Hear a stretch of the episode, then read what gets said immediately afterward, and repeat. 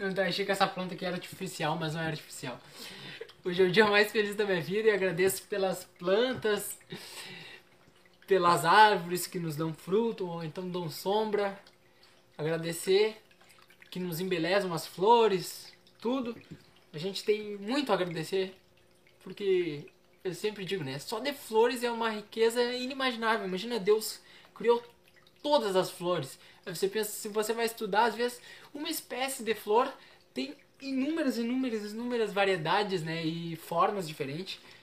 Deus é o maior dos desenhistas e pintores de todos os tempos.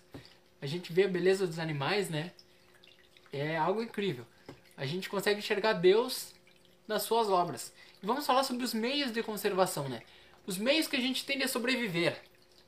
Aí Kardec pergunta: por que a Terra não produz sempre bastante para fornecer ao homem, né? A todos os homens? Aí a resposta é: acusa a natureza pelo que resulta da sua imperícia e da sua improvidência. A terra produziria sempre o necessário, se os homens soubessem se contentar. Se ela não bastasse a todas as necessidades, é porque o homem emprega no supérfluo o que poderia ser dado necessário. Né? Então o homem está sempre buscando mais e mais e mais e mais e não se contenta. Né?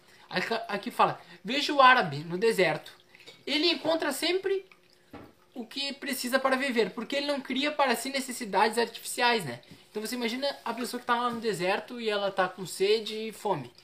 Aí que diz que sempre ela vai ser promovida assim, que Deus vai prover para ela aquilo, a água, o alimento, e aquilo ali vai ser o suficiente para ela se sentir feliz, né?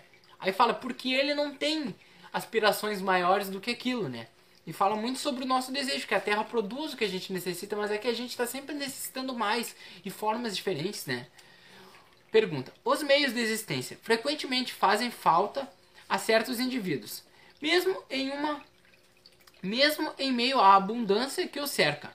A que deve se atribuir isso, né? Quando falta, é preciso procurar com ardor e perseverança, e não com fraqueza, sem se deixar desencorajar pelos obstáculos que frequentemente, né, se não são meios para provar a vossa constância, a vossa paciência e a vossa firmeza. Então a gente tem que sempre buscar e correr atrás dos meios. Aí fala que às vezes você não tem meios de tá faltando alguma coisa na sua vida, você não consegue alcançar aquilo, você não tem aquilo, você tenta. Aí que eles falam, ó, frequentemente, se não são meios para pôr à prova a nossa constância, né? são para pôr a nossa paciência e a nossa firmeza, né? A nossa perseverança, e meios da gente. Porque a vida é uma passagem, né? É quando a gente chegar lá que vai do outro lado, que vai ver o que, que a gente fez, né? Ah, não, mas certas coisas eu não tinha de bens materiais, ou então eu tinha muitos bens materiais. Isso não importa. O que importa é a nossa perseverança, né? A nossa paciência, o que a gente tem de tesouro interno. Pergunta: Não há situações em que os meios de existência não dependam de modo algum da vontade do homem. Então ele está falando de um caso assim, de alguém que, vou dar um exemplo, está num lugar perdido e não achou nada de comida e não acha e não, e não achou e vai levar à morte, né? Aí os espíritos perguntam, se a morte o deve alcançar, ele deve se submeter a ela, sem murmurar e pensando que a hora da verdadeira libertação chegou e que o desespero no último momento pode fazer ele perder o fruto da resignação, né? e fala que, mas os próprios espíritos aqui, eles falam, né, que é uma prova que é cruel, mas que ela deve ser suportada, né, da forma mais branda possível, né. Tendo em vista, a gente sempre tem que pensar, a gente pensando como materialista, assim, não, vai, não, a vida é tudo que eu tenho, mas a gente tem que pensar como seres imortais, né, não que a nossa vida aqui, o nosso corpo é só um, um corpo de carne, mas a nossa vida é muito maior, né, a nossa vida espiritual, então a gente deve sempre né, na hora dele da morte, tentar não reclamar. A gente reclama, imagina, de coisas simples. A gente, a cultura que a gente tem, infelizmente, ela está sempre reclamando. Aí imagina na hora da morte, mas a gente tem que buscar, né? Eles falam isso, sabem das nossas limitações, mas eles falam isso pra gente, o ideal, né, que a gente tem. A gente lembra de muitos cristãos que morreram, foram comidos por leões e eles ficaram ali, simplesmente esperaram aquele momento porque a alma deles já estava elevada, né? Já estava em outro lugar. Pergunta: Nos mundos em que a organização é mais depurada, os seres têm necessidade de alimentação? A resposta é sim, mas os seus alimentos estão em relação com a sua natureza. Esses alimentos não seriam bastante substanciais para os vossos estômagos grosseiros, e da mesma forma que eles não poderiam digerir né, os nossos alimentos. Então, em, há alguns outros planetas em que há alimentação, mas de uma forma diferente, né?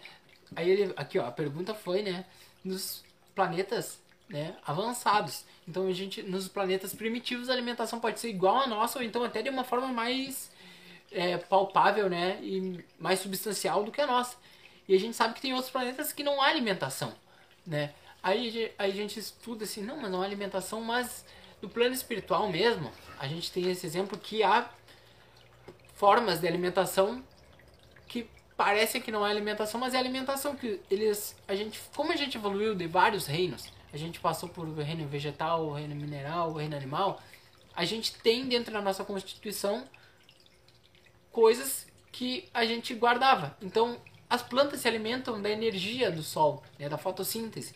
Então, nos planetas às vezes mais evoluídos não tem alimentação porque a própria energia do sol alimenta, né? Seria uma forma totalmente diferente de alimentação, né? A gente nem consegue imaginar, mas seria através da energia solar que alguns seres se alimentam.